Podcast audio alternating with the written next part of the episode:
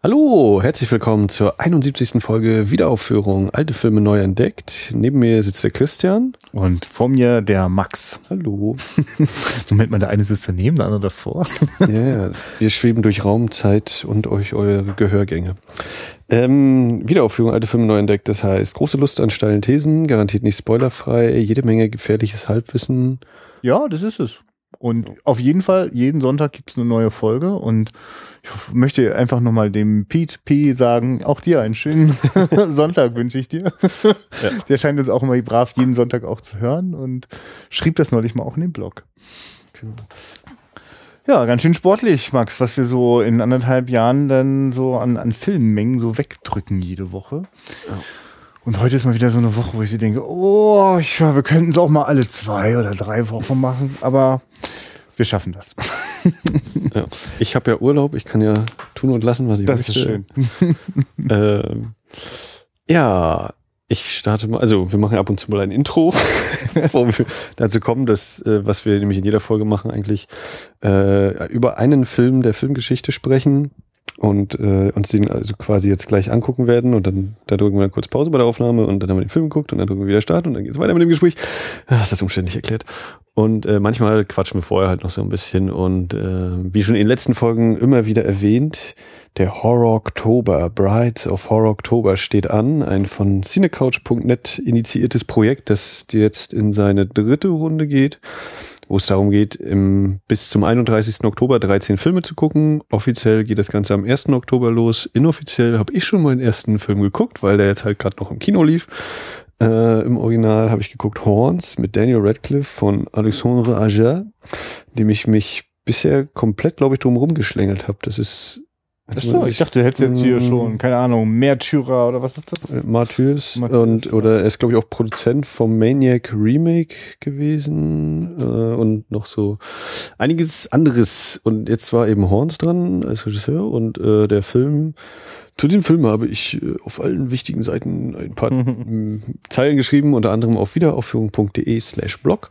Da müssen wir mal gucken, wie das so weitergeht mit dem Horror Oktober, ob wir dann nur im Intro immer drüber sprechen werden oder auch wovon ich ausgehe, eine Folge dazu aufnehmen werden. Ja, das, also wir können auf jeden Fall im Intro, also da werde ich auf jeden Fall erzählen, was äh, ich so gesehen habe und wie es mir damit so ging. Äh, ich werde das auf Twitter tun, so in Kurzform und vielleicht auch noch das eine oder andere Mal plumpst mir bestimmt auch noch eine Zeile bei Letterbox draus.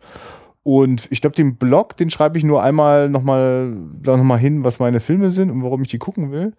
Aber wenn du zwischendurch den Blog voll kritzelst, ich habe da nichts dagegen. Ja, da könnt ihr dann erfahren, äh, wie ich das finde, wenn Harry Potter den Teufel im Leib trägt. Äh, es war so eine ja, halb spaßige Angelegenheit. Es wird auch ein bisschen geschmattert und es sind wieder die Jungs von der K&B Effects Group, das heißt hier Greg Nicotero, Howard Berger, sagt vielleicht dem einen oder anderen was, der auch Walking Dead guckt oder, oder andere Genre, Meilensteine der Tricktechnik.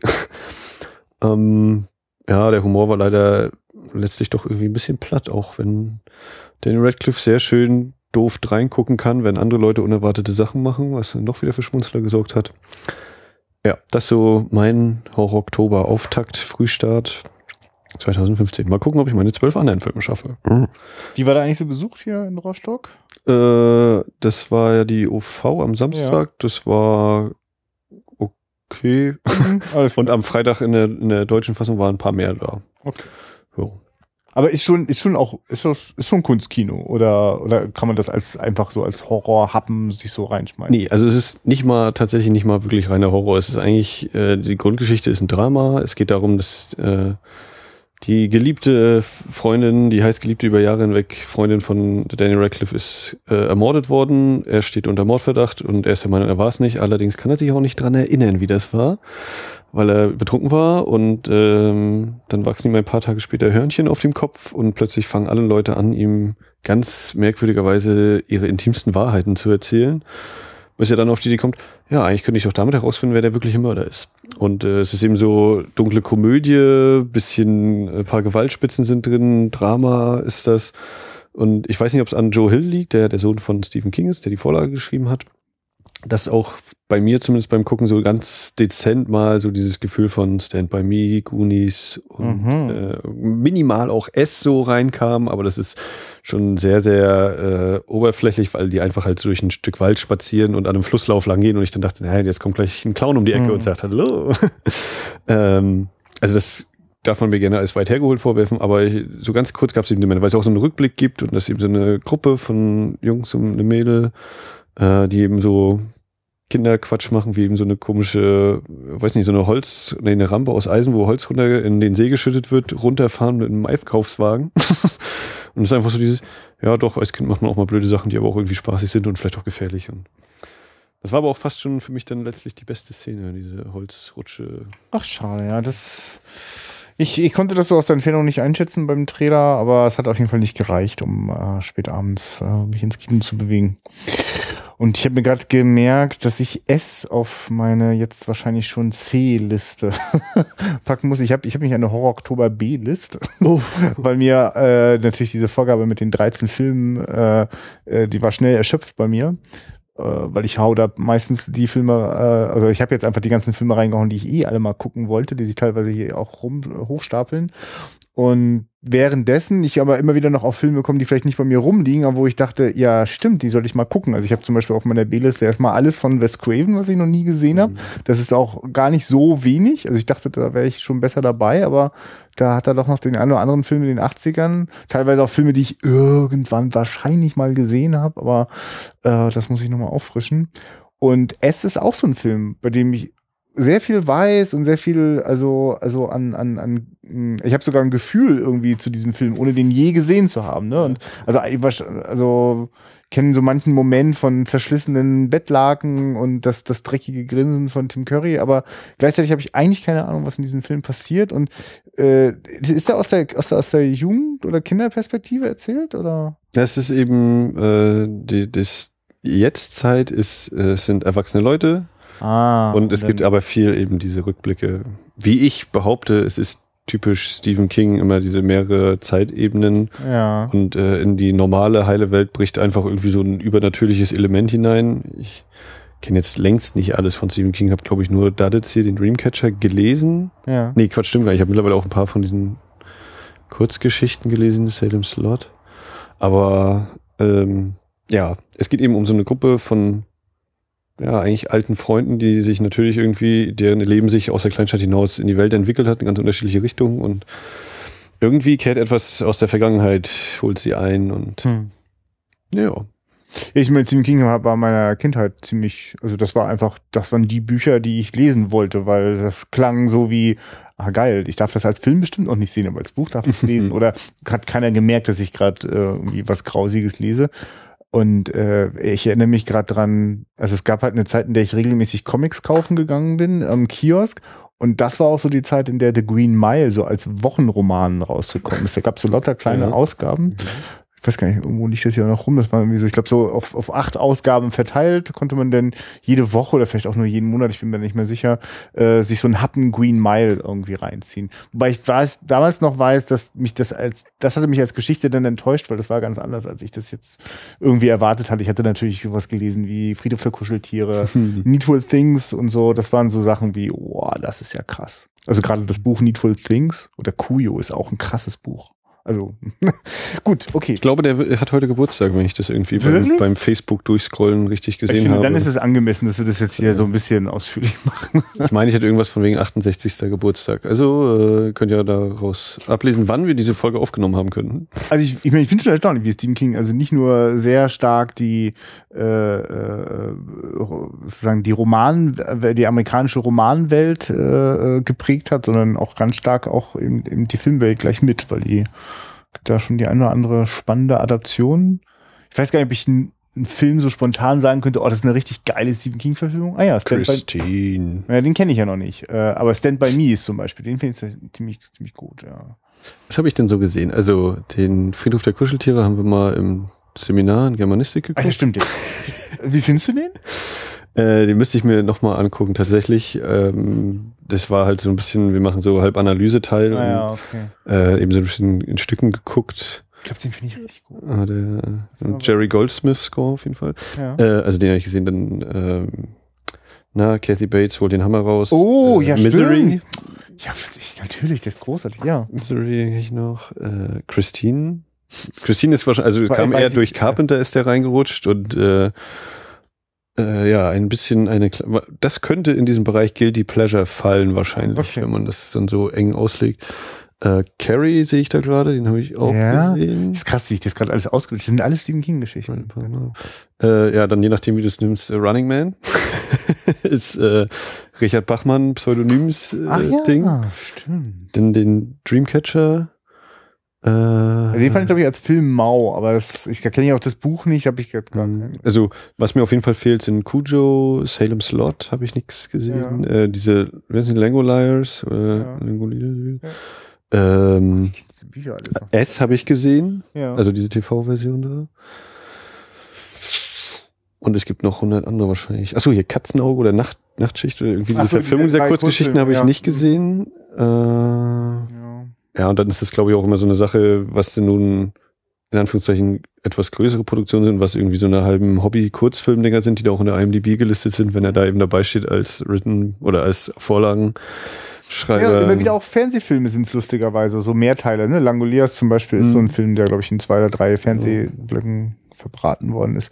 Aber ich glaube, das passt auch zu diesen, wie gesagt, weil er ja irgendwie immer so, ein, so eine Panorama entwirft, die durchaus sich für mehr als 90 Minuten anbieten, weil Ja. doch, oder für so eine Miniserie mindestens anbieten, wegen der Charakterisierung. Das kann ich schon nachvollziehen. Ja, also Needful Things ist zum Beispiel so ein Buch, wo, also das habe ich erst das Buch gelesen und dann war mir ehrlich gesagt schleierhaft, wie man das in einen 90 oder zwei Stunden Film reinpacken soll, 90 Minuten oder zwei Stunden. Also hat, glaube ich, auch gar nicht, das weiß ich gar nicht, kann gar nicht sagen, wie ich den Film finde. Also gut, da war auf jeden Fall eine Menge interessantes Holz dabei äh, und ja, weiß ich nicht. Ach so, Ja. Shining habe ich auch noch gesehen. Huh. Krass, ne? Aber da kenne ich das Buch jetzt zum Beispiel nicht. Da weiß ich ja nur, dass, da, da finde ich es nur bezeichnend, dass Stephen King ja immer so wettert gegen die Kubrick-Verfilmung, Mhm. äh, was wahrscheinlich ein gutes Zeichen ist.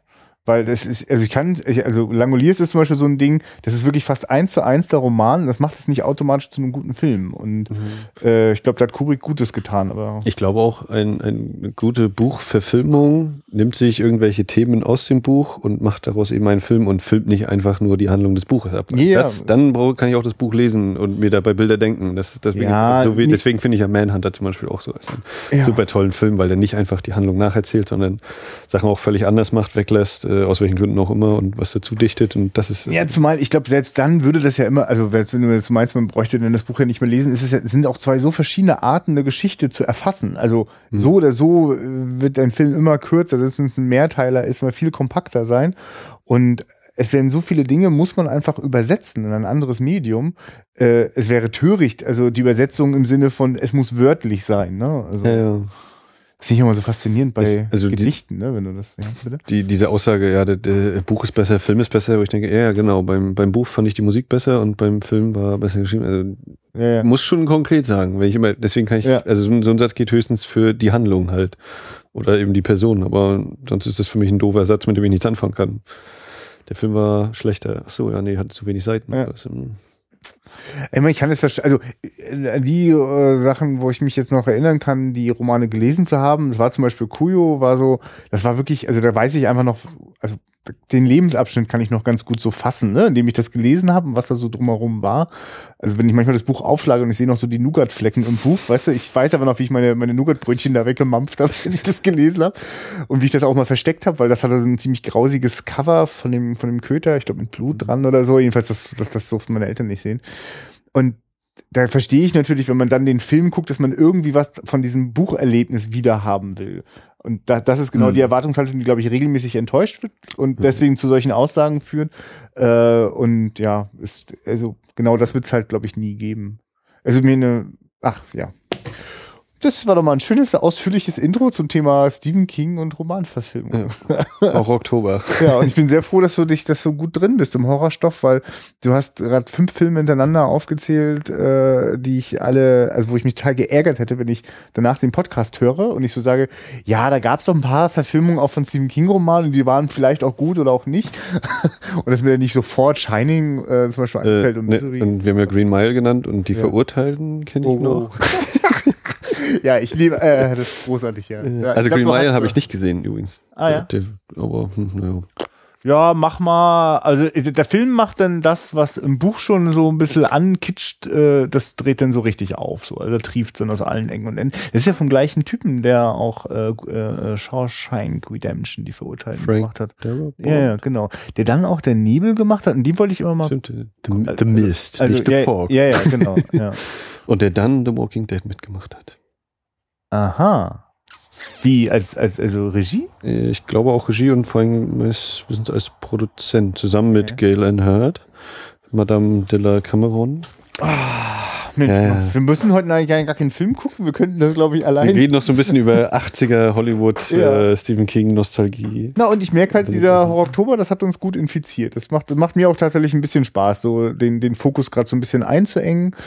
Ähm, Das wäre, glaube ich, also wenn man noch eine DEF-Liste braucht, bei, wenn man bei Wes Craven guckt, was er vor allem auch als Produzent nur, also in Anführungszeichen nur gemacht hat, wo er nicht Regie geführt hat. Da gibt es wohl gerade jetzt auch bei den, in den letzten Jahren war da auch ein bisschen aktiv, wenn ich das so richtig aus dem Augenwinkel verfolgt habe. ja, aber was ich zum Beispiel nicht wirklich mehr auf dem Schirm hatte, ist, was da in der Frühphase bei Wes Craven auch noch vor äh, Last House on the Left los war. Also da wird mal wieder von so einem, komme gerade für den Titel nicht, von so einem ominösen Hardcore also ein Film mit Hardcore-Pornoszenen äh, erzählt, der aber sehr Erzähl kreativ. weiter. Ja, ja, das klingt super spannend. Also ich komme leider wirklich nicht auf den Titel. Man findet den wohl auch nur irgendwie über Umwege ähm, im Netz und nicht wirklich eine sinnvolle Kopie.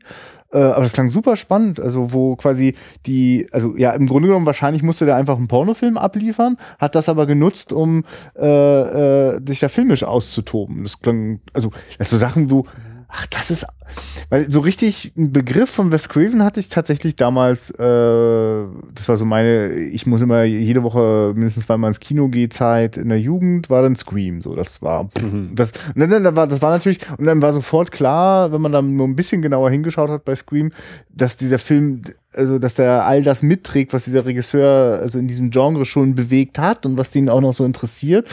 Und ja, gut, ich hab, ich meine, ich glaube, ich habe dann vielleicht noch, wahrscheinlich erst später verstanden, dass so ein Film wie Nightmare äh, on Elm Street, dass der auch von dem ist. Ne? Und dann Mhm. hat sich das erst so zusammengesteckt. Hast du Scary Movie eigentlich mal gesehen?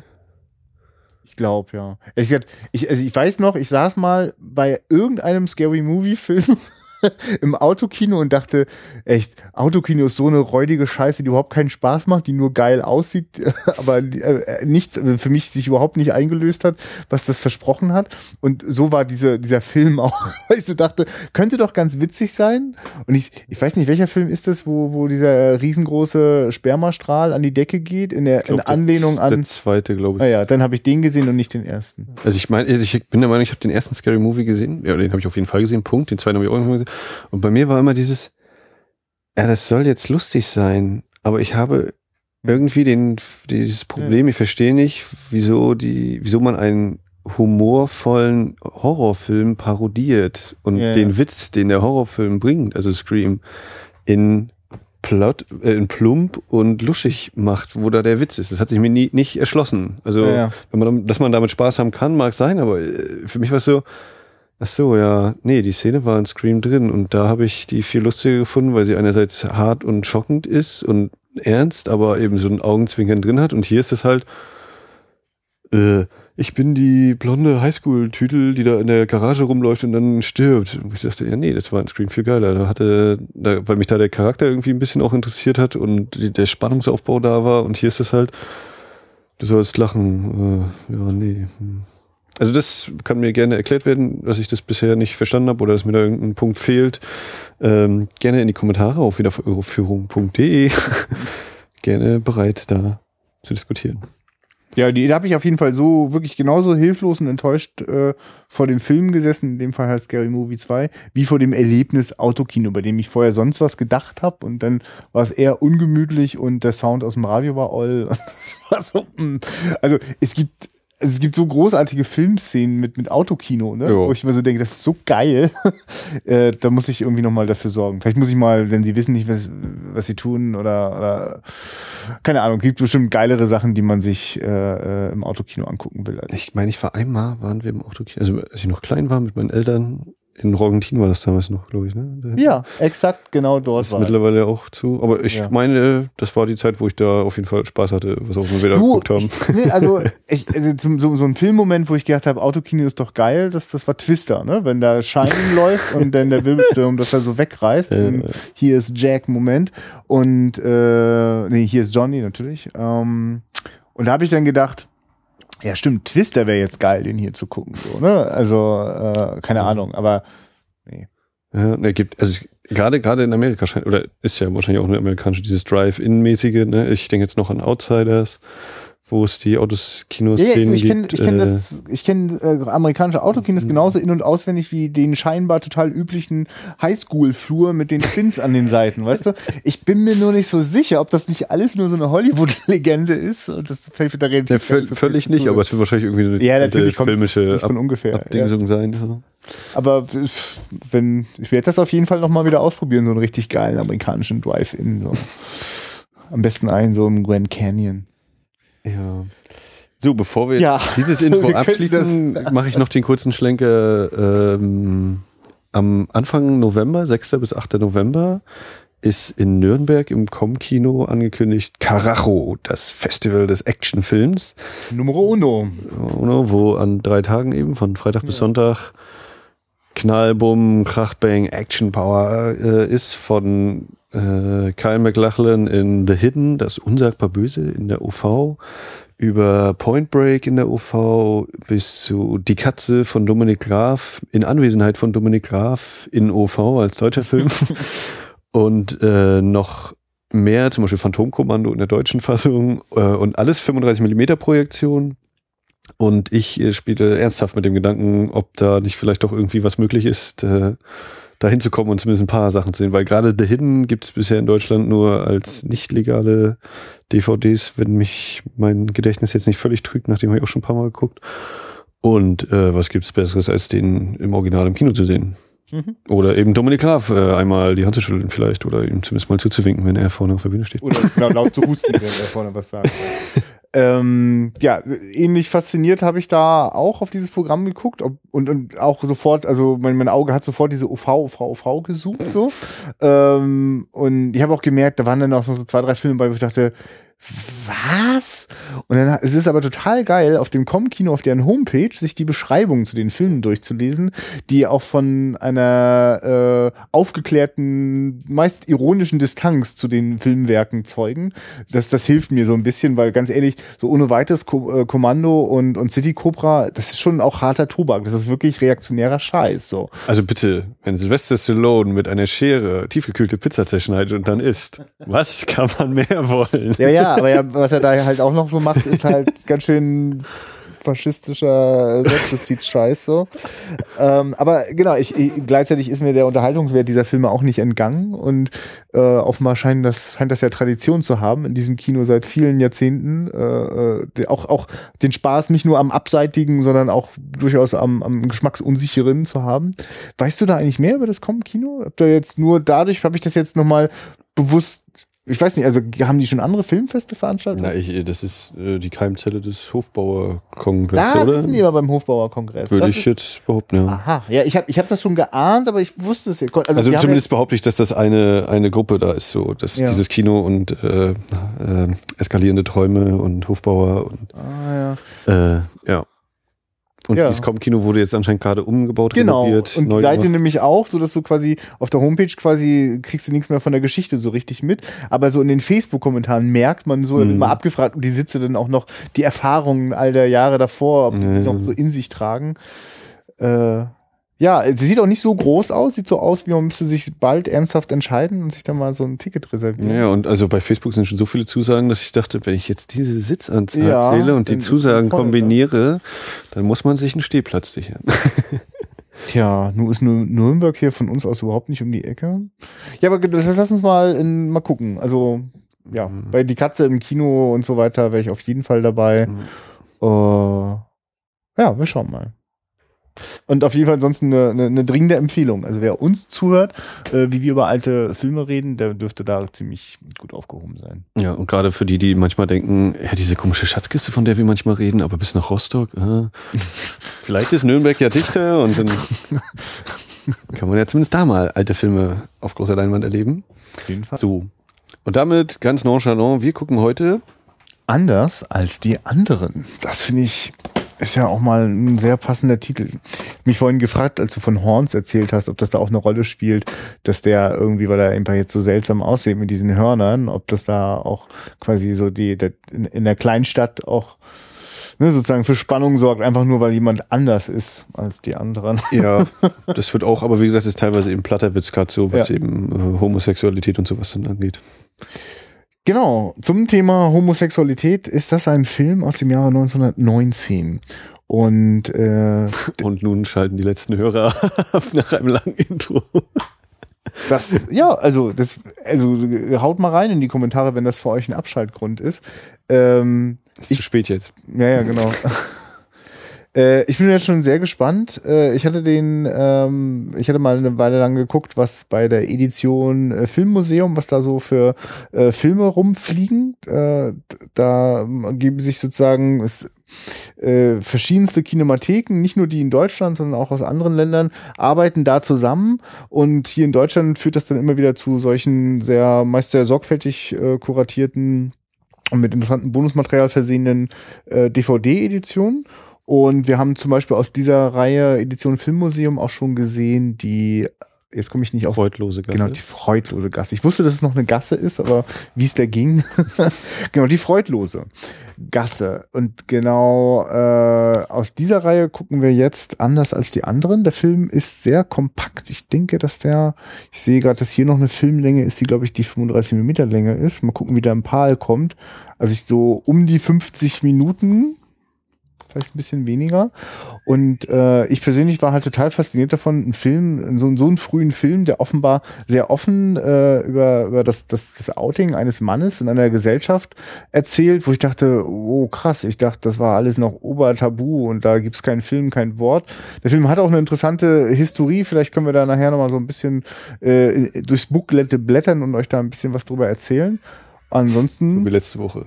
Ja, ja, das ja, ich, also, ist durchaus angemessen. Also ich finde, manche Filme brauchen denn einfach auch den Kontext und dieser Film gehört auf jeden Fall dazu. Also, starten wir hinein in das äh, durchaus kompakte Filmvergnügen und bis gleich. Bis gleich. Willkommen in der Welt des Halbwissens. Denn dieser Film braucht Kontext. Ja. Denn ich würde jetzt mal so weit gehen, das war ja noch nicht mal mehr ein Film, den wir da gesehen haben. Es war ein sozialhygienisches Filmwerk.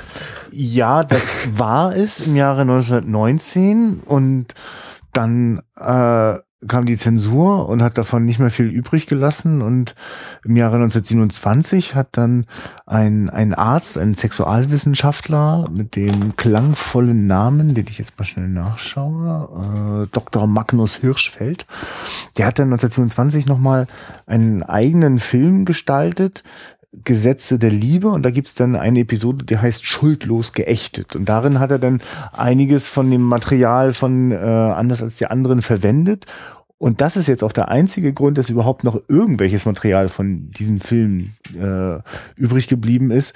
Denn äh, nur in dieser umgeschnittenen Fassung äh, ist überhaupt noch was erhalten geblieben. Wir haben es gerade gehört, in der ukrainischen Exportfassung hat man das irgendwie Ja. noch entdeckt.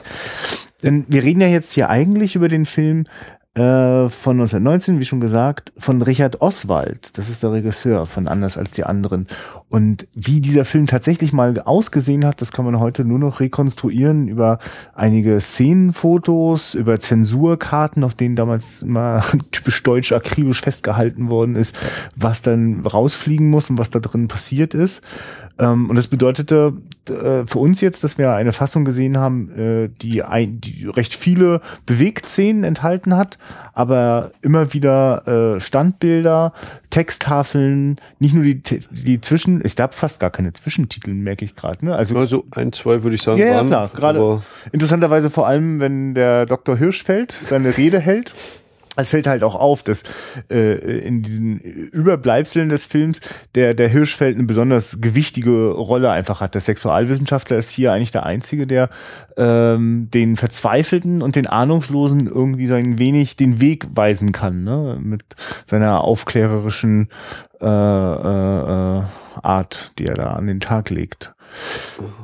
Aber genau, das, also wir werden das wahrscheinlich jetzt immer wieder nochmal ein bisschen thematisieren, äh, diese, dieses Fragment, aber nur deswegen, um euch zu sagen, wir haben hier also zwar sowas wie einen, also wir haben, wir haben eigentlich so einen fernen Schatten von diesem Film gesehen. Das, was halt noch übrig ist. Genau. Genau. Ich äh, habe jetzt auch vorher zum Beispiel von dem, ähm, nach dem Regisseur Richard Oswald vorher auch noch nie was gehört. Äh, wir hatten jetzt eine kleine Doku noch schnell nach dem Film nachgeschoben, um, um da wenigstens ein kleines bisschen Orientierung reinzubekommen. Äh, wo auch erzählt worden ist, dass der äh, eine Weile lang einen richtig guten Riecher für, für skandalträchtige Stoffe hatte. Der wollte auch ich weiß gar nicht, ich meine, gut, das ist, war jetzt nur eine ganz kurze Doku. Wir wissen gar nicht, wie, also warum der sozusagen nach den skandalträchtigen Stoffen, natürlich, weil die auch populär waren, aber zumindest bei diesem Film, anders als die anderen, kommt ja auch deutlich rüber, da ist auch ein Bedürfnis, eine äh, menschliche Botschaft rüberzubringen. Weil in der Gegenwart äh, im Jahre 1919 in Deutschland gab es und auch noch viele Jahrzehnte danach den sogenannten Paragraph 175, der sogenannte Schwulenparagraph, der einfach die Homosexualität unter Strafe gestellt hat. Ja, und äh, ich, mir war nicht bewusst, dass der, auch wenn dann, was wir in dieser kurzen Doku gehört haben, bis 69 oder 69 irgendwie nochmal überarbeitet wurde und erst 94 aus dem Strafgesetzbuch gestrichen worden ist. Also, ja. Also anders als die anderen endet damit, also zumindest angedeutet durch eine Texttafel, dass äh, das Gesetzbuch aufgeschlagen wird und dass da mit einem Pinsel ganz deutlich mit einem X durchgestrichen wird. Um, also eigentlich ist das ein flammender Appell gegen diesen Paragraphen. Schon erschütternd, dann festzustellen, dass das nochmal 80 Jahre knapp gebraucht hat, äh, bis das auch wirklich passiert ist. Und mehrere äh, deutsche Staatsform quasi. Also Ja. Weimarer Republik, Bundesrepublik, vereintes Deutschland. Denn was in diesem Fragment schon auch noch rüberkommt, ist, dass hier eine, äh, an einem Einzelschicksal ein sehr, sehr eindringlich erzählt wird, was es bedeutet, äh, in, in einer Gesellschaft zu leben, in der deine, ei- deine, deine individuelle Überzeugung oder dein, dein, dein, dein inneres Bedürfnis äh, geächtet ist, da sogar strafbar ist. Ähm, wir haben es mit äh, einem Violin? Ja. Vi- Nee, Violin. Violine, ja. Warum sehe ich ihn denn eigentlich immer am Klavier und nie an der Violine? Weil er mit dem anderen, dem gibt er die Violine, dem Schüler, und selber spielt er dann kurz ein bisschen am Dings vielleicht. Genau, also das ist die Geschichte von äh, einem Violinspieler, der äh, einen Lehrling bekommt und äh, der Lehrling lernt nicht nur die Musik, sondern die lernen sich auch lieben und äh, geraten halt mitten rein, also in, in erzürnte Familien, die die das überhaupt nicht wollen. Äh, und es kommt dann später auch noch ein äh, Erpresser, Betrüger, nein, nicht Betrüger, ein Erpresser noch dazu, der offenbar selber auch homosexuell ist, oder zumindest sich dort in, in, in diesen äh, in dieser Szene auch bewegt und äh, ja, der sozusagen, weil, weil man wird ja erpressbar in einer Welt, in der das äh, tabuisiert ist, in der das unter Strafe gestellt ist, kannst du natürlich nicht einfach einen jungen Liebhaber haben und äh, so tun, als wäre das nichts, sondern äh, genau, muss regelmäßig muss der Violinspieler muss da Sch Schweigegeld bezahlen. Ja, und der ist übrigens gespielt von Konrad Veit, ähm, von dem ich unbedingt noch sehen möchte, der Mann, der lacht, The Man Who Laughed, oder laughed, weiß nicht genau, aber ähm, auch einer der größeren Schauspieler äh, Deutschland und dann auch in Amerika. Also der war mir namentlich bekannt quasi. Genau. Und, und dieser äh, Konrad Veit, das ist, das ist der Hauptdarsteller, ja. Also der, es ist wirklich auch ein faszinierendes Gesicht und vor allem ist es ein Gesicht, das wir hier in diesem Film ständig also am, am, am Rande des Nervenzusammenbruchs äh, erleben. Also der wird sich am Ende des Films auch das Leben nehmen. Das ist, äh, also der ist auch ganz doll abgemagert. Ich finde es gerade total krass, ein Film, der heißt äh, Der Mann, der lachte. Der lachte, ja, und das Ja. ist, also das gilt, oder ich habe Ausschnitte gesehen bei den Universal-Dokus und äh, das wird auch dezent immer mal so in Verbindung gebracht mit Vorläufer oder Inspiration für den Joker zum Beispiel. Ja, Weil er da eben- dann, die musste ich ein paar Mal denken. So ein ganz extrem eben dieses äh, Lächeln einge, reingehauen wird. Ähm, Ja, also die Bilder, die ich da gesehen habe, ich weiß jetzt schweifen wir dezent ab, aber das Ja, ist ja, ein Ding, mach was mich hochgradig interessiert und äh, das war, als ich diese Universal Horror äh, Classics sozusagen so dezent mal mir angeguckt habe, längst nicht alle, aber so die, die Hauptfilme und die Dokus dazu eben und da war eben immer mal wieder so Ausschnitte davon Ja. drin und ich dachte, oh ja, den brauchst du auch mal irgendwie, wie auch immer. Ich wollte sagen, ist das ranzuschaffen? Also Ich da- glaube, irgendwo in Amerika existiert, oder ich glaube bei Kino, also wie heißen die? Kino, Kino Lorbeer oder so heißen die, glaube ich. Die hatten da mal was, oder es, irgendwo kriegt man auch so eine Box mit fünf Filmen, die Okay. technisch gesehen günstiger ist, als wenn man jetzt versucht, einzeln gebraucht dieses Ding noch zu kriegen.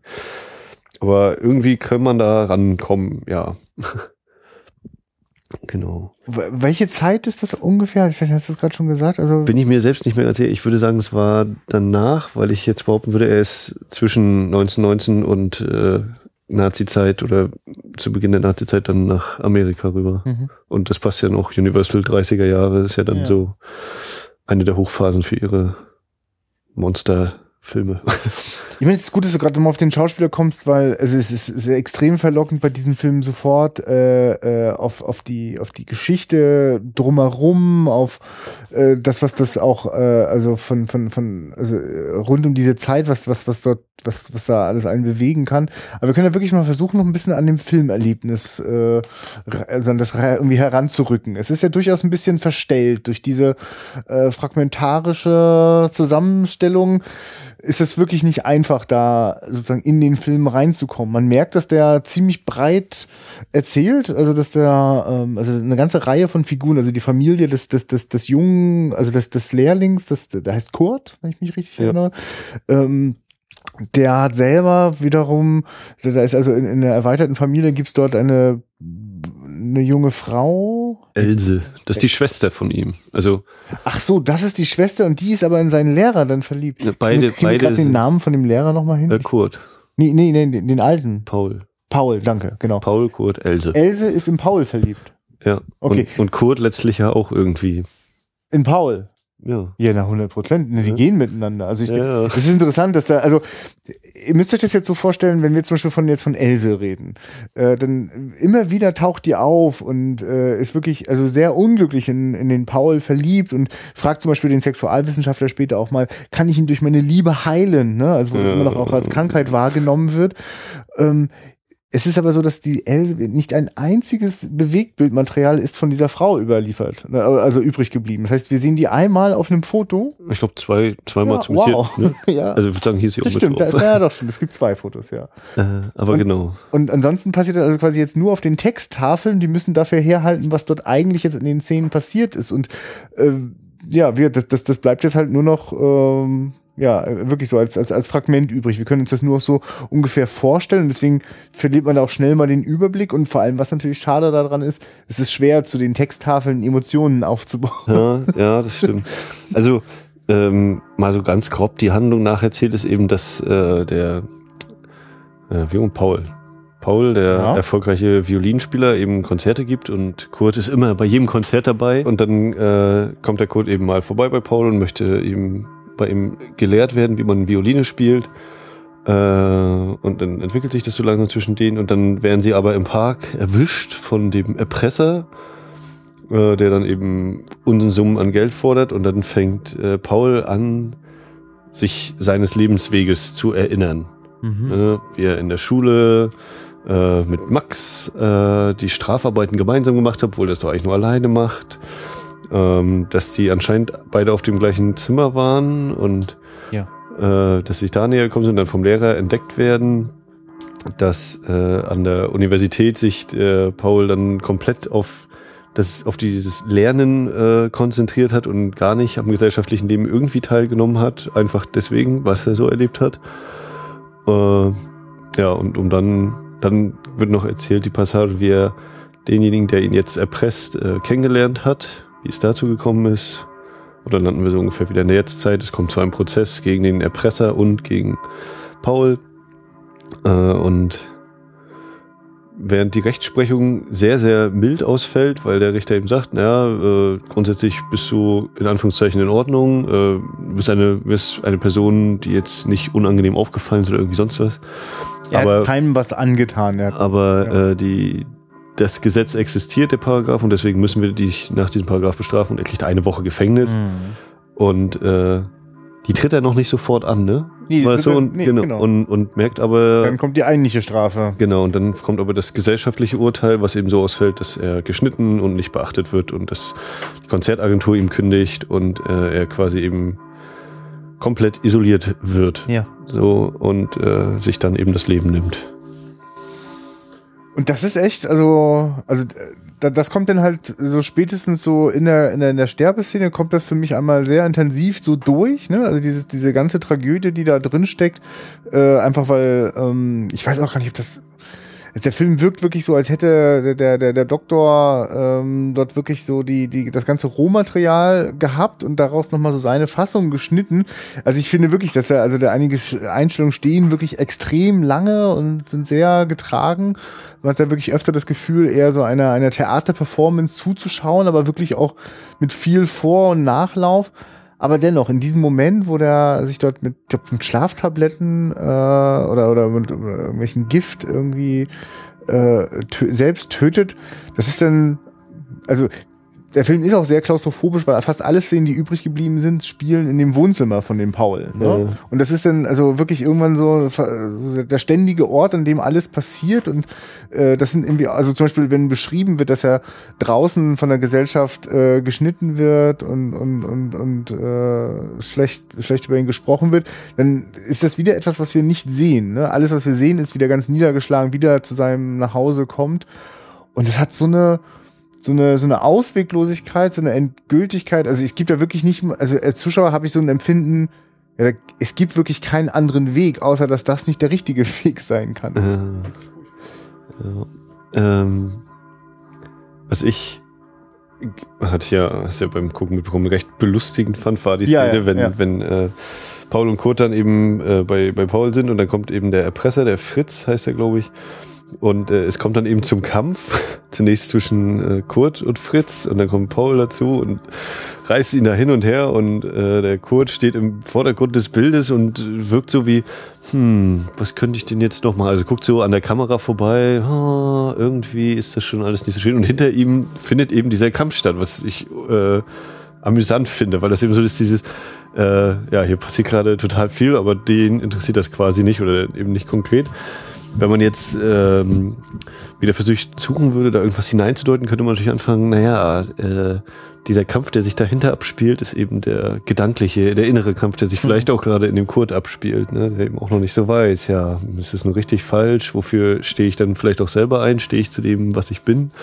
Und ich glaube, danach ist ja dann auch dieses, die, die äh, Einblendung, das kommt, er Kurt äh, sagt sich erstmal von der Familie los und aber auch von Paul und äh, geht seinen eigenen Weg oder irgendwie so, ne? Ist die, die Aussage und Ja. kommt, er, er tritt in Vorstadtlokalen auf. Ja, weil was, äh, also was die, dieser, diesem Moment äh, vorausgeht, ist, dass der äh, Erpresser auch, auch den, den, den Kurt direkt anspricht, den jungen Mann. Und sagt, du bist auch bloß gekauft so. Ne? Und äh, das setzt eigentlich so einen, einen inneren Konflikt, in, in dem äh, also stößt das äh, los. Und was jetzt passiert, ist für mich jetzt einfach so, wenn ich es filmisch betrachte, das ist wieder so ein Moment, wo ich den Eindruck habe, hier habe ich es mit der Rohmaterialszene zu tun. Der, der, der, der junge Schauspieler, der den Kurt spielt, der steht halt äh, vor der Kamera und spielt genau diesen Moment des Erkennens. Moment, äh, ich bin genauso äh, bedroht, also existenzbedroht wie, wie, wie, der, wie der Paul. Und wenn ich so, also, also alles, was die Leute von mir denken können, ist, dass ich, also das Beste, was sie von mir denken können, ist, ich bin ein Stricher.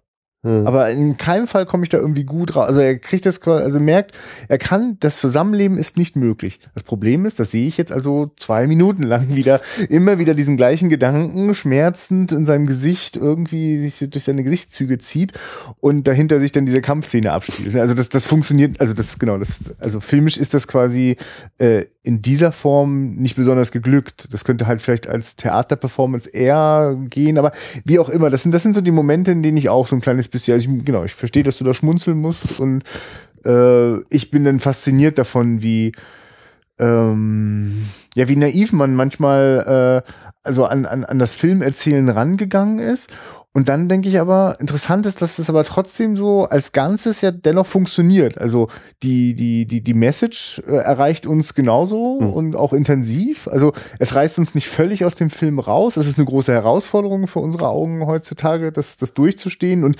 wirklich, wenn ich, wenn ich mehr als äh, zehn Zeilen Text äh, äh irgendwie auf dem Bildschirm lesen muss, werde ich echt immer ganz, ganz nervös, weil ich immer, mhm. also ich habe meistens lese ich auch immer noch gerade irgendwo noch mal was nach und dann wechselt es schon wieder und bin bin immer ganz schön durcheinander. Ich meine, es ist eigentlich ein ziemlich deprimierender Film. Also es geht damit ja. los, ne, dass äh, Todesfälle in der Zeitung äh, gelesen werden, alles Selbstmorde. Und äh, so wie die, diese Zeitungsmitteilung eigentlich noch so sind, von wegen, hm, es könnte ja so sein, wahrscheinlich kommt dann danach diese Einblendung, ja, und Paul wusste, es lag daran, dass sie alle eben äh, Homosexuelle sind und deswegen das getan haben, weil sie damit nicht leben können. Davon weißt du, was mir in so einem Moment klar wird, ist, ich, also als ich den Film äh, äh, in der Liste entdeckt habe äh, beim beim Edition Filmmuseum, denke ich so, wie 1919 ein Film über Homosexualität und wie das sagt, hä, habe ich ja noch nie gehört, so ne? Also das war so mein erstes Gefühl. Es, Homosexualität ist äh, war, also ich, worauf ich hinaus will, ist das Phänomen war für mich eigentlich in meinem Kopf Homosexualität spielte keine Rolle in der Gesellschaft, weil spielt ja auch keine Rolle in Filmen. Ist natürlich völlig viel zu kurz gedacht. Es hat einfach keine Rolle in Filmen gespielt, weil einfach die Selbstzensur oder die staatliche Zensur so erfolgreich war, dass das einfach kein Thema war. Wir haben in der Doku erfahren, dass das äh, äh, äh, zwar ein enormer Kassenerfolg war, der Film damals, anders als die anderen, aber unglaubliche äh, Unruhe gestiftet hat. Also es gab auch ganz katastrophale Vorführungen, wo die Leute gepfiffen und geboot haben und dann haben sich gleich wieder irgendwelche, ich weiß nicht, ob das ein Professor oder ein, oder ein, äh, ein Katholik war, jedenfalls äh, wurde dann schon gleich wieder Schriften erzeugt, ja, der Film, also wir müssen eine Zensur für sexuelle Filme äh, muss her, also es muss halt auch alles ganz schnell wieder verschwinden. Und dann denke ich immer, krass, manchmal erlebe ich das, wie ich auf eine Zeit zurückgucke, ich kann sie nur anhand von Filmen sehen und denke, ja stimmt, bestimmte Themen waren da wohl gerade nicht wichtig Nee, sie waren halt so tabuisiert, dass sie es nicht hineingeschafft haben in mhm. diese Medien. Und äh, ich glaube, wir hatten auch schon ab und zu mal so bei unseren anderen Folgen durchaus mal angesprochen, dass von wegen,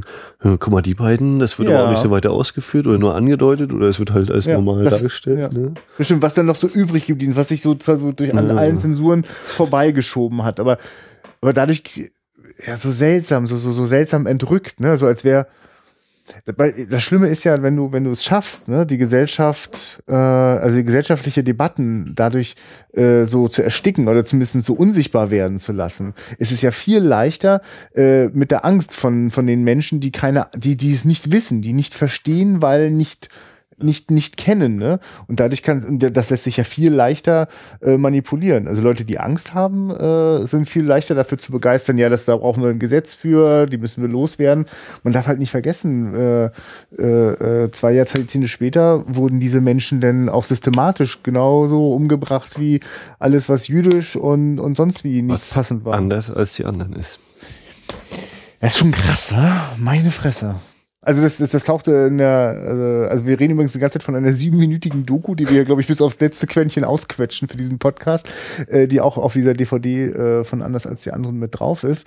Und äh, da ist ein Teil auch, äh, als die Nazis äh, die Regierung übernommen haben, war einfach für den Regisseur war sofort Flucht ins Exil und auch für den Sexualwissenschaftler. Und da sieht man dann einmal so ein Bild, wie so ein Konterfei von ihm ist und dann steht da drüber irgendwie so ein... Das größte Bürstenschwein des 20. Jahrhunderts. Ja, ja, so. genau. Ne? Also mhm das war natürlich äh, äh, für, für die Nazis ein, ein Riesenproblem. Menschen, die so, so, so weltoffen und, und progressive Gedanken hatten, das war ja nicht zu gebrauchen. Das in einer Gesellschaft, in der du die Leute mit Angst äh, vor, vor dem Anderssein, dem Fremdsein kontrollierst, brauchst du keine Leute, die wirklich in erstaunlich klaren Worten erklären können, warum die Liebe zum eigenen Geschlecht genauso edel sein kann wie die Liebe zu einer Frau.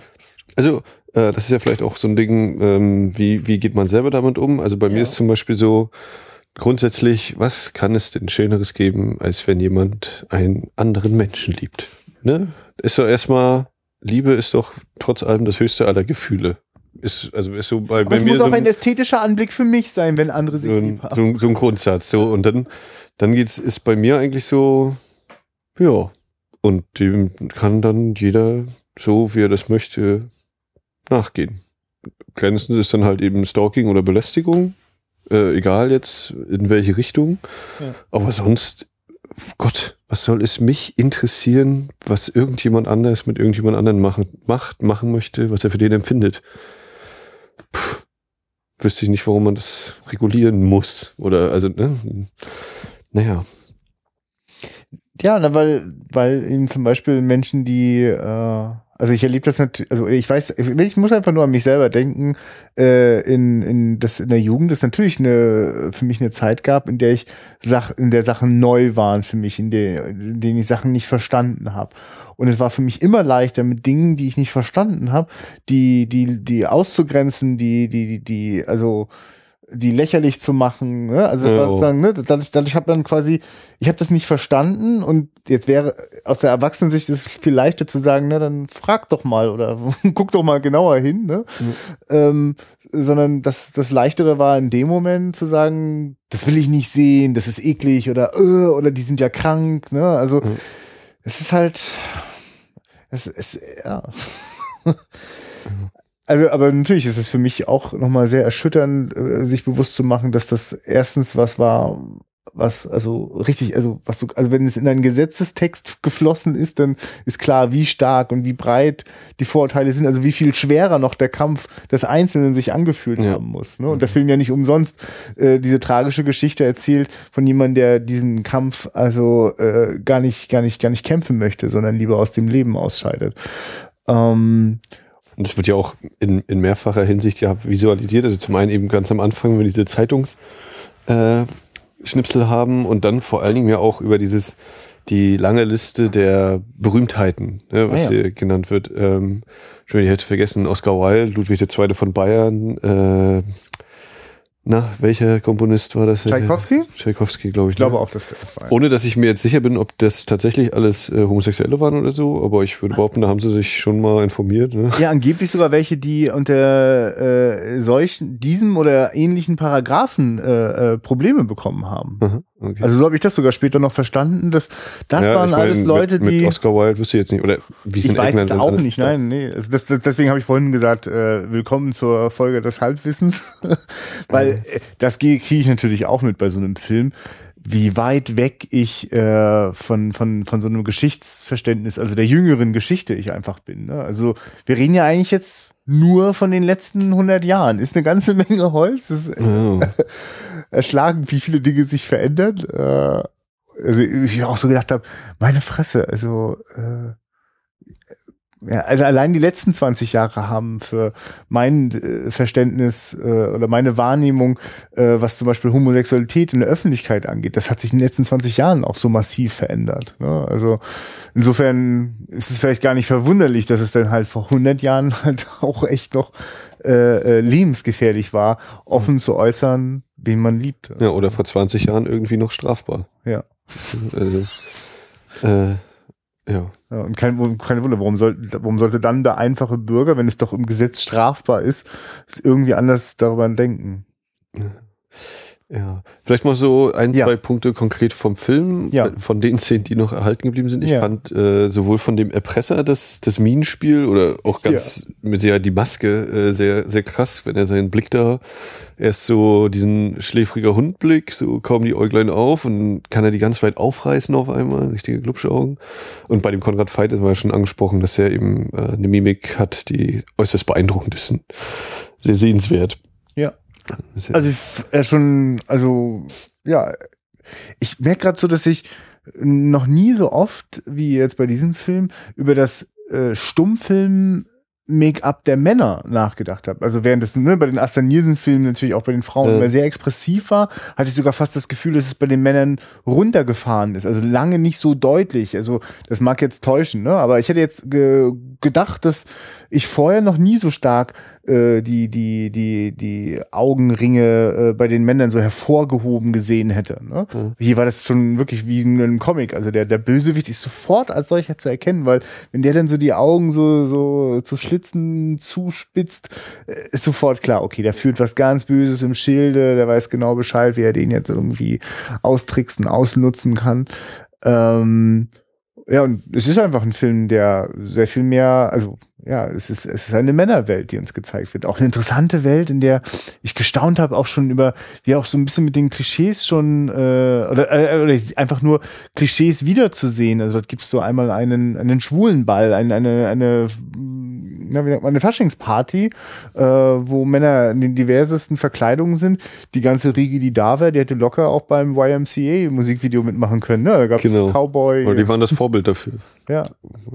ja. Was ich natürlich auch wieder interessant fand, war dann, wenn man schon so einen Skandalfilm macht, äh, das war, glaube ich, in der Schule die Szene, wo der Max im Bett liegt und der ja. Paul zu ihm kommt. Ich dachte, na, ich glaube, sie werden es nicht zeigen, dass sich die ja. beiden küssen. Es wird bei einer Andeutung bleiben und genauso kommt es dann auch. Äh, wenn die beiden sich dann ganz doll nahe kommen, kommt der Lehrer zur Tür herein und kriegt enorm große Augen äh, und wackelt natürlich, äh, fuchtelt mit dem Zeigefinger herum und das geht natürlich ja. nicht. Und wenn dann wieder der Umschnitt kommt, dann entfernen sie sich schon voneinander, wo ich so dachte, na, okay. Also ich meine, andererseits, ja, hätte es das dann gebraucht oder äh, wäre dann der Film sofort verbrannt worden oder mm, ne? Ist das ist mal ein schönes Beispiel, weil man könnte ja sogar spekulieren, ist das eigentlich was, was der Zensur zum Opfer gefallen ist? Ist das etwas, was der Selbstzensur zum Opfer gefallen ist? Also dass mhm. man schon es hätte gar nicht erst drehen dürfen. Also wenn irgendjemand am Set gestanden hätte und gesehen hätte, wie die beiden Kinderköpfe, also waren ja auch schon beides zwei junge Erwachsene, aber äh, wenn die sich geküsst hätten, dass dann das gar nicht, gar nicht weitergegangen wäre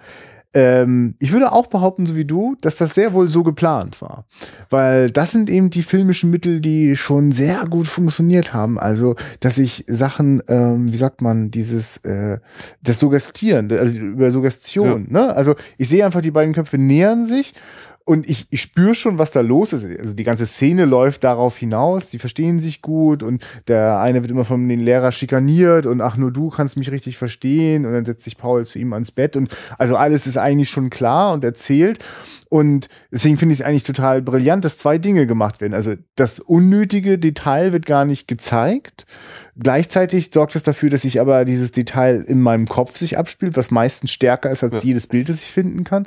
Und die Geschichte wird vorangetrieben, nämlich es geht ja gar nicht nur um den Kuss, sondern es geht darum, was der Kuss für das Schicksal dieser beiden Jungs bedeutet. Und das hängt damit zusammen, wer da jetzt durch die Tür kommt, nämlich der Lehrer, der das sieht und der sofort Konsequenzen zieht. Und was wir dann dafür gezeigt bekommen, ist äh, der Kuss wenn die beiden Damen, äh, ich weiß gar nicht, ist das Paul, der belagert wird? Ach ja, stimmt, das geht wieder. Ja, das finde ich total cool. Ja, erzähl mal. Ja, das ist vor allen Dingen auch so dieses, äh, also eine der beiden Mädchen küsst ihn. Welcher war das? War das der Paul selbst, der da auf der. Das ist der Paul selbst, der. Äh, klar, das ist der, der Rückblick, wo die Jungs ihn rausreißen aus der Uni vom Lehrer. Genau, du hattest das vorhin schon angedeutet. Genau, wo, war, ja. wo dann ist, oder wo ich dann so kurz dachte, aha, und dann stürzen sich gleich zwei Mädchen auf ihn. Das ja. ist doch, das ist doch bestimmt genauso wenig äh, gesellschaftlich ähm, anerkannt oder so. Mhm. Und wahrscheinlich deswegen darf auch nur die eine ihn küssen und bei der zweiten bleibt es höchstens noch bei so einer Andeutung, dass sie zwar auch irgendwie Lust hat auf den Herren, aber dass jetzt zwei Mädchen auf einmal oder in der gleichen Szene den Mann küssen, das wird dann auch wieder nicht gezeigt. Aber was ist das für eine krasse Party? Also anders sieht das Kummersaufen heute bei den Jugendlichen auch nicht nee. aus, ja? Was soll sich da geändert haben? Ja, ja, die. ja, Alkohol hat immer noch die gleiche Wirkung, Küssen ja. ist immer noch das ja, Was sich geändert hat, ist, dass du eben nicht mehr verklagt bist, wenn du einen Jungen küsst und du selber einer bist. Ja.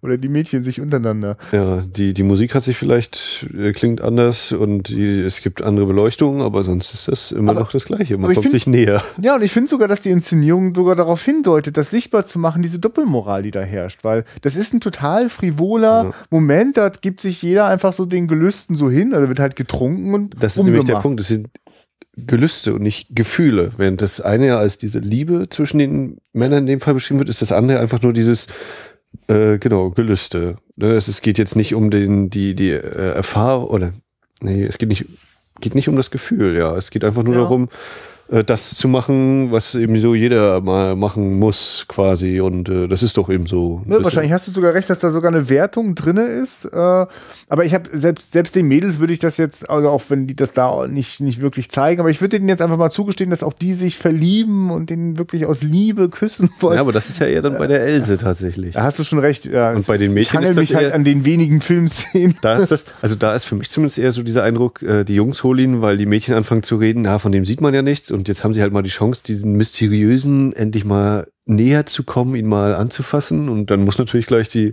ganze Parade aufgefahren werden, so ungefähr. Deswegen müssen wir ihn jetzt auch küssen.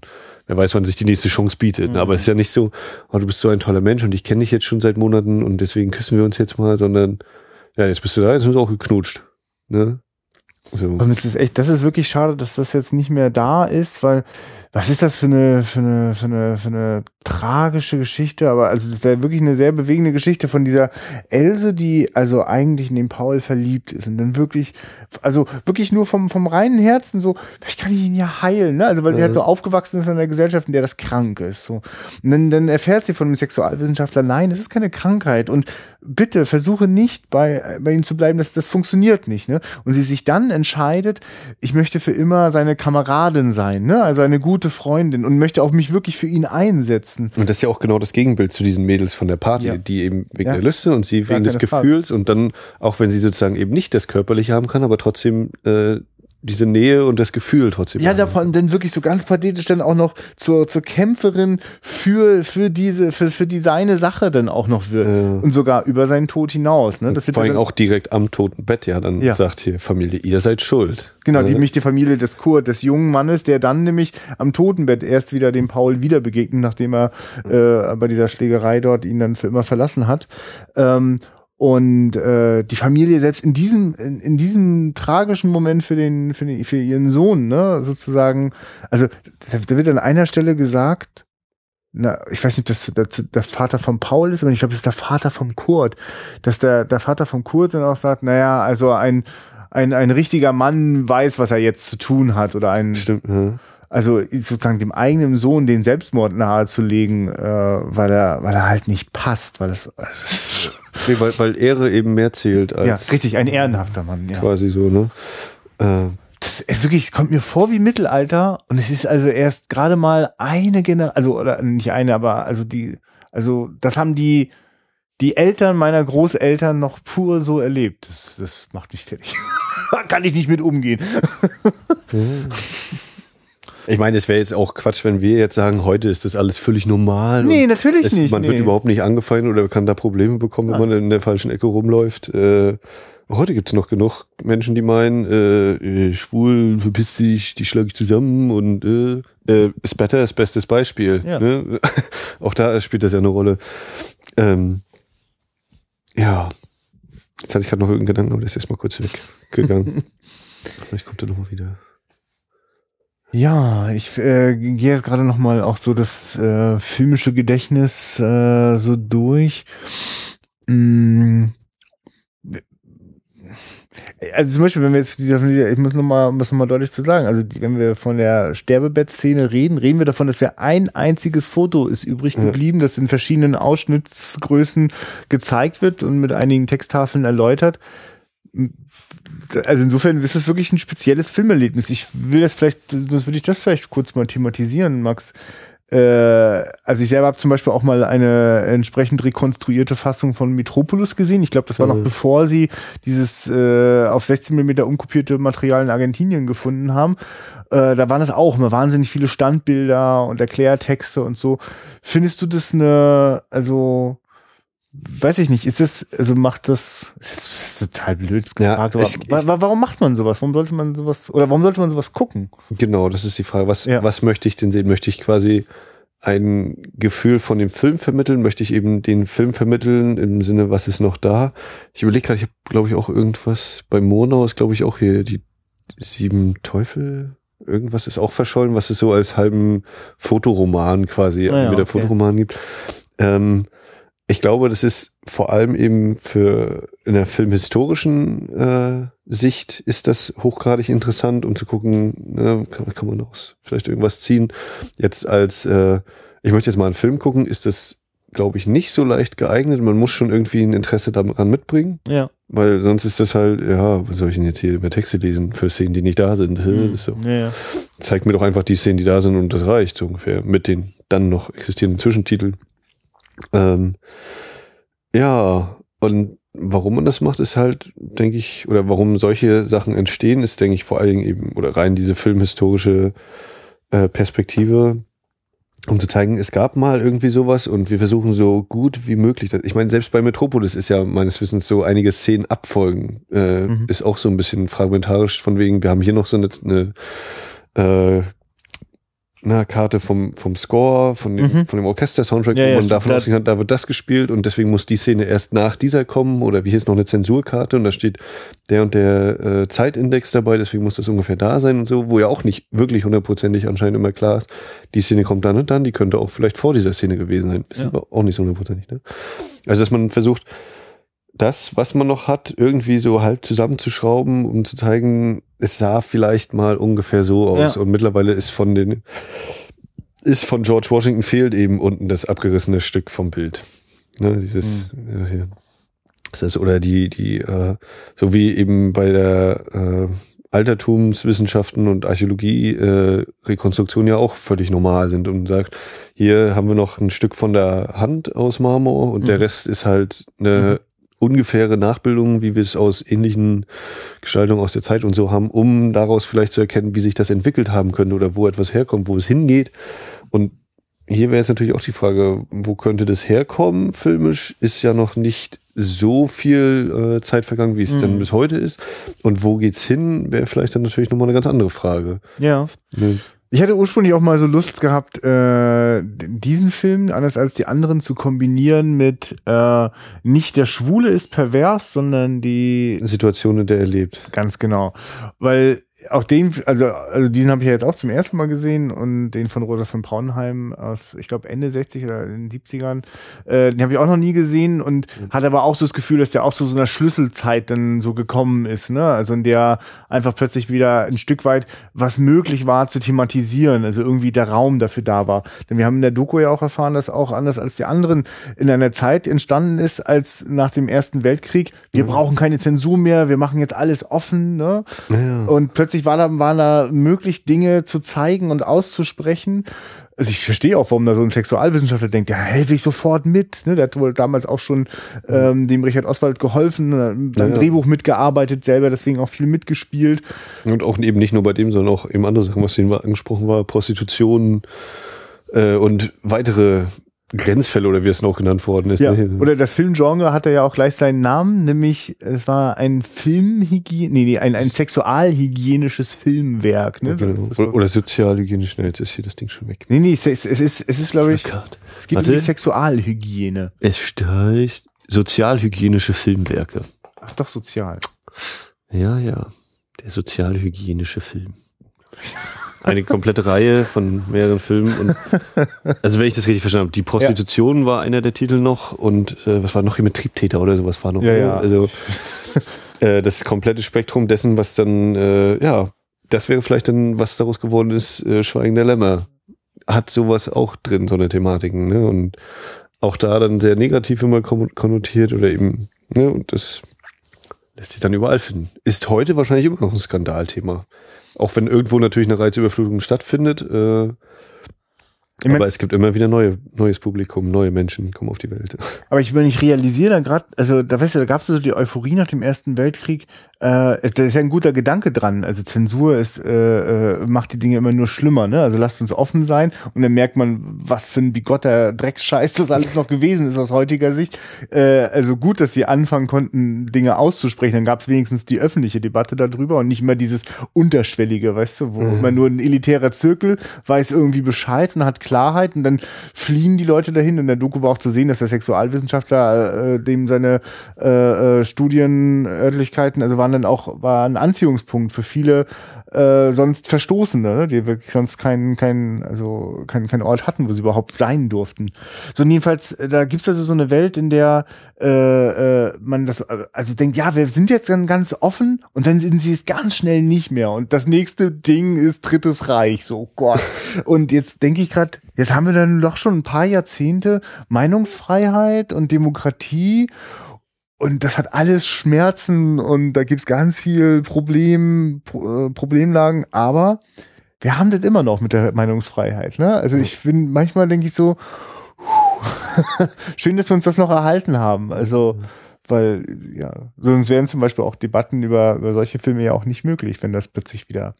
Also der Gedanke, ich könnte jetzt zum Beispiel hier in diesem Podcast etwas nicht sagen. Mhm. Ja, du könntest es sagen, würdest dann aber dafür bestraft werden. Unglaublich. Also äh, stellt euch das vor, Leute. Das äh, na, natürlich oder trotz äh, bei aller Meinungsfreiheit gibt es natürlich noch äh, die, wie ich finde, völlig nachvollziehbaren Einschränkungen in Sachen Persönlichkeitsrechte und äh, ne? ähm, Meinungsfreiheit ist nicht wirklich ja. allumfassend in dem Sinne, dass man wirklich komplett alles sagen kann, sondern es hat auch die hat ihre Grenzen und das finde ich auch zu Recht. Das ist auch richtig so.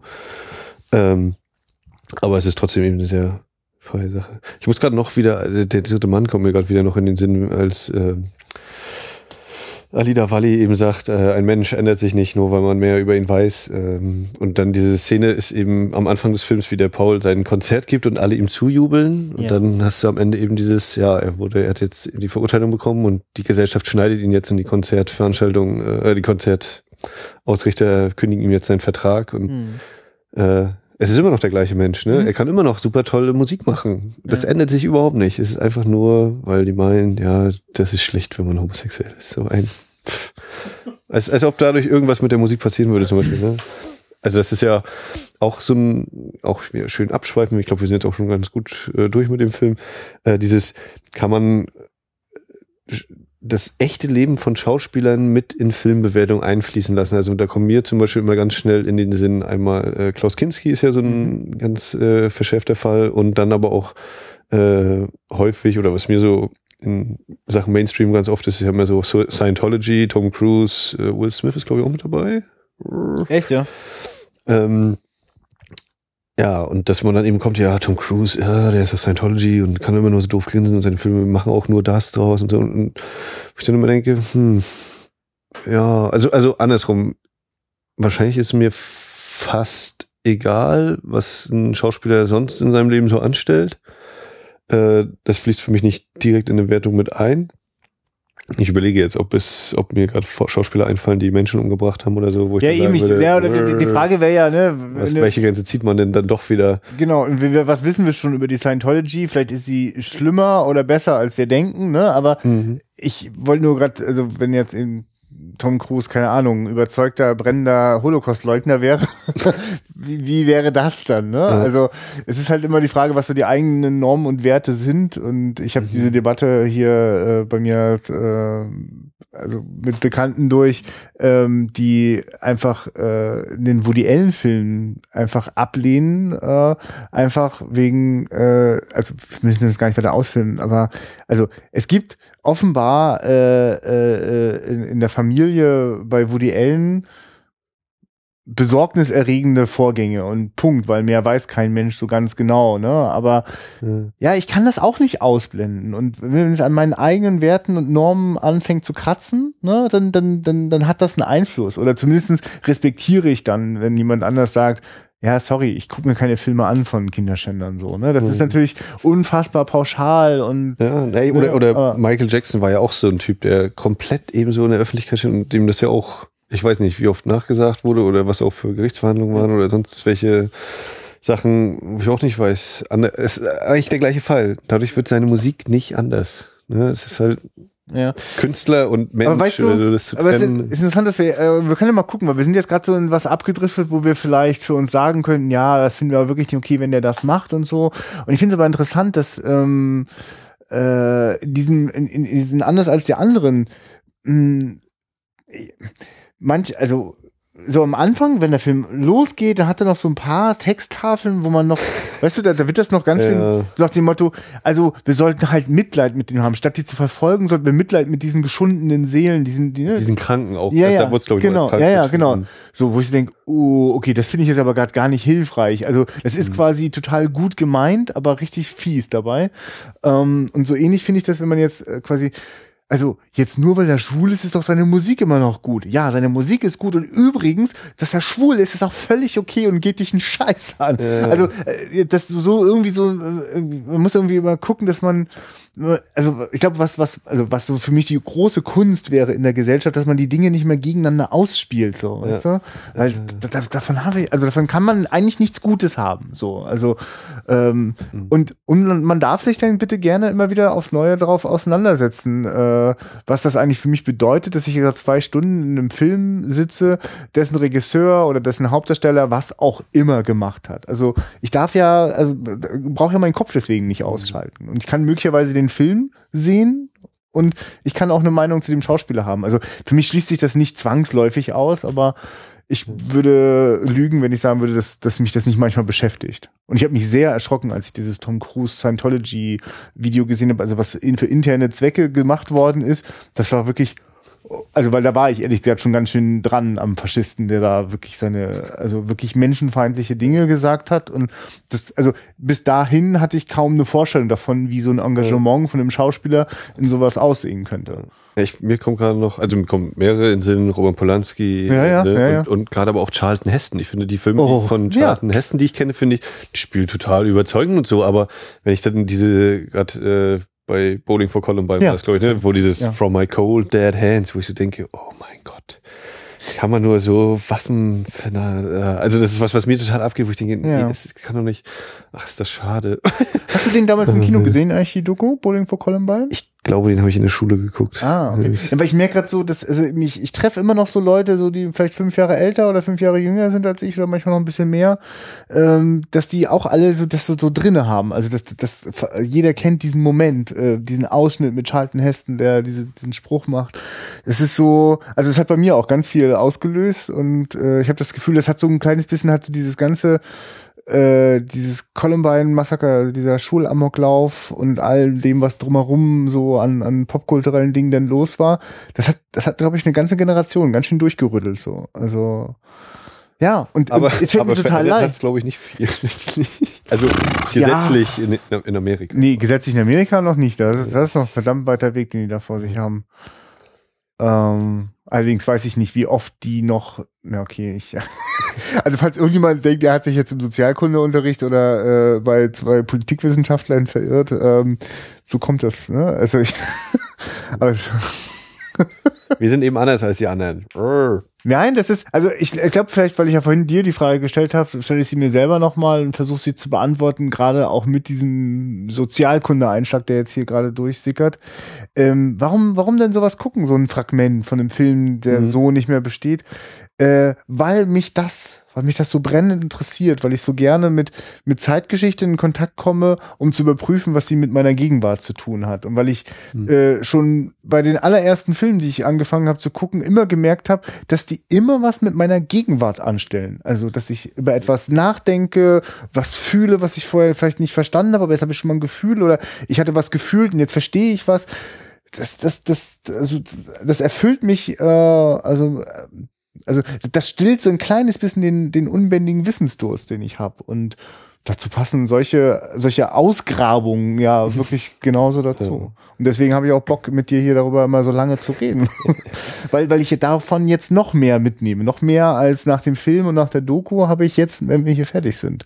Ja. Und die heimliche Hoffnung ist, dass so ein kleines bisschen das ein Anstoß für unsere Zuhörer ist. Ob die jetzt Bock haben, sich den Film in dieser Form reinzuziehen oder überhaupt solche Filme anzuschauen, keine Ahnung. Aber wenn uns jemand bis hier zugehört hat, eine Person, vollkommen in Ordnung. Ja, Und ich bin mir sicher, es sind, es sind mehr. zwei. ja. Ähm, also ich bin durch, glaube ich, mit dem. Ja. Hey, pack ihn weg. Ich, ich, ich mache jetzt symbolisch schon die DVD-Hülle So. auf und packe das Booklet zurück. Es wird nichts mehr verlesen. Wir werden jetzt auch keine weiteren äh, äh, äh, Zeitgeschehnisse mehr heraufbeschwören. Wir können ein wenig in die Zukunft blicken und fahren allen Ernstes nächstes Wochenende schon. ja, also Nee. genau, vom Ausstrahlungszeitpunkt der Folge ist es das nächste Wochenende von heute. Ach ja, an danke. Danke, du nochmal aufklärst für mich. Ich bin ein bisschen durch. sind's, ist es noch ein bisschen mehr als eine Woche. ähm, Genau, da werden wir nach Lübeck fahren oder wir nehmen uns noch ein Schiff, das wäre eigentlich äh, standesgemäß dann. Nein, äh, nach, nachdem wir jetzt mehrere äh, Filme aus, aus, den, aus Deutschland quasi hatten und vor allem auch aus verschiedenen Zeiten oder verschiedenen mhm. Staaten Deutschlands, verschiedene ja. Staatsformen, also sowohl ja, wir hatten alles dabei, ja, DDR, krass. BRD, äh, Weimarer Republik, ähm, verschlägt es uns äh, zu Aufrührern auf einem Schiff. Meuterei auf der Bounty wird gezeigt in Lübeck am 4. Oktober, dem Sonntag im Volkstheater Geißler. Ich bin mir jetzt nicht hundertprozentig sicher, ich meine 15 Uhr. Äh, wer das genau überprüfen möchte, guckt bitte nochmal im Internet nach. Ähm, Meuterei auf der Bounty und zwar die Verfilmung mit Marlon Brando, äh, die ich noch gar nicht kenne, kommt als 35mm Vorführung auf Deutsch mit Kaffeepause. Ich äh, bin sehr gespannt. Ach ja, Trevor Howard ist, glaube ich, auch wieder dabei vom dritten Mann. Oder? Ist steht das so? Steht ist das so? Mensch, ja, steht vorne mit dabei, gleich erst zwei. Ja, ja, bin ich und gut. Richard Harris und so, also er ist grandios besetzt. Ich kenne ihn schon. Von wem ist der nochmal? Ja, das wollte ich nämlich gerade nachgucken. Ist auf, ich guck vorne, gerne vorlesen. Louis Milestone. Ich glaube, das war der mit äh, fünf Regisseure offiziell oder inoffiziell. Also ich glaube, selbst, mhm. selbst Graham Greene hat da irgendwie drei Szenen gedreht, bis er gesagt hat, Marlon Brando ist zu anspruchsvoll oder irgendwie so. Aber zum Beispiel im Westen nichts Neues. Also Louis Milestone ist schon so ein Mann für die großen und bildgewaltigen Filme. Ähm, du guckst gerade so, als wenn es vielleicht nicht stimmt. Nee, ich überlege, welches Jahr der ist. Ist er 50er oder 60er? Und, und es gibt noch mit Mel Gibson eine Verfilmung, ne? Das ist richtig, ja. ja. Äh, was ich aber auch gerne noch sagen möchte, äh, wer so auf so kleine technische Nerdigkeiten steht, äh, der Film ist einer der wenigen Filme, die damals im sogenannten Ultra Panavision 70 gedreht worden sind. Das heißt, das 70 Millimeter Format, das sogar noch anamorph verzerrt auf dieses riesen Negativ raufgequetscht worden ist. Ein Format, das zum Beispiel Ben Hur äh, äh, ja auch sehr auszeichnet, wenn ihm das schon mal aufgefallen ist, dass da die Balken besonders fett wirken. Das ergibt dann wirklich so ein Format, Format von 2,70 zu 1. Äh, und es ist das Format, in dem allen Ernstes äh, Quentin Tarantino seinen neuen Film The Hateful Eight nicht ähm. nur gedreht hat, sondern er schafft es wohl auch, 50 Kinos damit nochmal für die Vorführung zu bestücken. Ja. Ich hoffe wirklich ganz dringend, dass das hier irgendwo in Deutschland der Fall ist. Dafür, dafür übernehme ich. Äh, Schauburg in Karlsruhe hat 70 Millimeter Projektoren, meines Wissens. Und da mhm. läuft auch immer noch regelmäßig 70 Millimeter Programm von das, älteren Diese Filmen. ist, das reicht noch nicht. Das ist so krass, dieses, oh, dieses Ultra Panel Vision 70. Also, wer da wirklich mal Bock drauf hat, Leute, äh, googelt das mal. Ähm, das, da geht's wirklich rund. Das ist äh, ziemlich, also weil naja, ich erzähle jetzt, also weil eigentlich das 70 mm Format nämlich 220 zu 1, so zum Beispiel äh, 2001 ist auch so ein Film, der so funktioniert. Das ist dann quasi die komplette Originalbreite des 70 mm Filmstreifens. Äh, wenn du aber auf diesen 70 mm Filmstreifen jetzt noch einen Anamorphoten, also ein, ein, ein, ein Objektiv, das das Bild äh, in die Höhe verzerrt, passt ja quasi mehr Breite auf das gleiche, auf die gleiche Negativfläche drauf. Und da brauchst du aber anschließend wieder das entsprechende äh, äh, Objektiv, das das für die Projektion wieder entzerrt. Und das ist halt bei Ultra Panavision 70 schon ein bisschen speziell. Also ja. das heißt, die mussten jetzt gerade nicht nur zum Drehen diese Objektive irgendwie entstauben, sondern sie auch noch zum Projizieren wieder irgendwo herholen. Ja. Also also für die, die eben auf 70 Millimeter den zeigen und eben nicht die digitale Variante einfach abspielen. Also es ist halt einfach so, musst du wissen, Max, äh, ich habe jetzt sehr, genau, also ich, das ist, war das jetzt schon dieses 70 Millimeter Filmfest? Äh, In Karlsruhe? Ja? Ich Weil glaube, es ist jährlich, ne? Ich ja, ja, ja, genau. Und es war jetzt so irgendwie in den Dunstkreis. August könnte hinkommen. Genau. Und das Einzige, was geholfen hat, dass ich nicht unbedingt dorthin musste, ist, weil ich diesmal mit der Filmauswahl, es hat mich nicht total vom Hocker gehauen. Aber äh, ich werde einfach nie, ich, ich suche eigentlich immer noch mein erstes richtiges 70 Millimeter Erlebnis, weil alles, was ich bisher in dieser Hinsicht hatte, war The Dark Knight in, in echten analogen IMAX zu sehen äh, was nochmal nochmal eine andere Baustelle ist, aber das hatte mich so dermaßen überwältigt, eine, ein analoges Bild in seiner solchen Klarheit zu sehen. Ich will irgendwann noch einen dieser, sei es, also die Meuter auf der Bounty werden wir in guten äh, Reduktionsverfahren auf 35 mm sehen, das wird auch noch seine Freude haben. Aber genau, nachdem du das jetzt gerade so äh, ja, euphorisch berichtet hast, hoffe ich, dass die Ernüchterung nachher nicht zu groß ist, wenn Nein, du siehst, wie, wie verhältnismäßig übersichtlich die Leinwand, die sie da haben, ist und so. nee, das ist auch okay. Ich, äh, da freue ich mich, genau, nee, da, ich bin auch darauf eingestellt, wir gucken ja die deutsche Synchronfassung, äh, da will ich eher so ein, äh, weiß ich nicht, so wie wenn ich mich früher äh, bei, bei Winnetou irgendwie so ins, ins Kino so reingelümmelt habe. So, so, so ein ähnliches Erlebnis erwarte ich da jetzt ein bisschen. Ja. Oh, ja, da hat sich, man musste sich kurz irgendwas gerade nochmal äh, freischießen. ne? Ja, ähm, damit mal wieder kurz zur Werbung. Wenn ihr jetzt gerade diesen Podcast über iTunes gehört habt, könnt ihr uns da gerne mit bis zu fünf Sternen bewerten. Könnt auch äh, ein paar Zeilen schreiben, wieso, weshalb, warum. Das vielleicht auch andere hören sollten oder was wir noch besser machen können.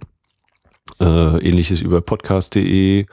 Aber vor allem gibt es ja auch unsere Webseite wiederaufführung.de und da ist es sehr erwünscht, dass ihr Kommentare hinterlasst. Jetzt bei dem Film ist es vielleicht unwahrscheinlich, dass ihr den schon gesehen habt. Andererseits, äh, was weiß ich, wer den Film, das ist immerhin schon die dritte DVD-Auflage hier. äh, wer den nicht vielleicht doch schon gesehen hat und jetzt mal irgendwann über diesen Podcast stolpert. Ähm, ihr könnt Kommentare hinterlassen zu den Filmen, die wir hier besprechen oder die ihr dann vielleicht auch schon gesehen habt, auch gerne bei älteren Folgen. Kommentiert einfach und dann gucken wir, ob wir da nicht irgendwie noch ein Gespräch hinkriegen. Denn so wie wir hier uns ganz intensiv austauschen, tauschen wir auch uns auch gerne mit euch über die Filme aus. Meine Güte. Ihr könnt uns auch gerne flattern bei wiederaufführung.de. Auf facebook.com slash wiederaufführung könnt ihr gerne vorbeischauen. Das geht auch ohne, dass ihr bei Facebook angemeldet seid. Da gibt's äh, schön immer Bilderchen auch zu sehen und auch so ein, zwei Infos, was wir vielleicht vergessen haben oder vielleicht auch mal falsch in den Podcast gesprochen haben, was durchaus mal vorkommt. Manchmal korrigieren wir uns auch noch in der Folge. Bei Twitter at wiederaufführk findet man diverses Gezwitscher. Und das ist, glaube ich, soweit das, was ich da noch an Werbung loswerden will. Ja, das Letzte, was mir jetzt zu sagen bleibt, ist äh, Danke fürs Flattern an das ziemlich regelmäßige Flattern äh, an den Leuchti und an das gelegentliche Flattern vom Jacker. Also, bis nächste Woche. Auf Wiederhören. Dann aus Lübeck.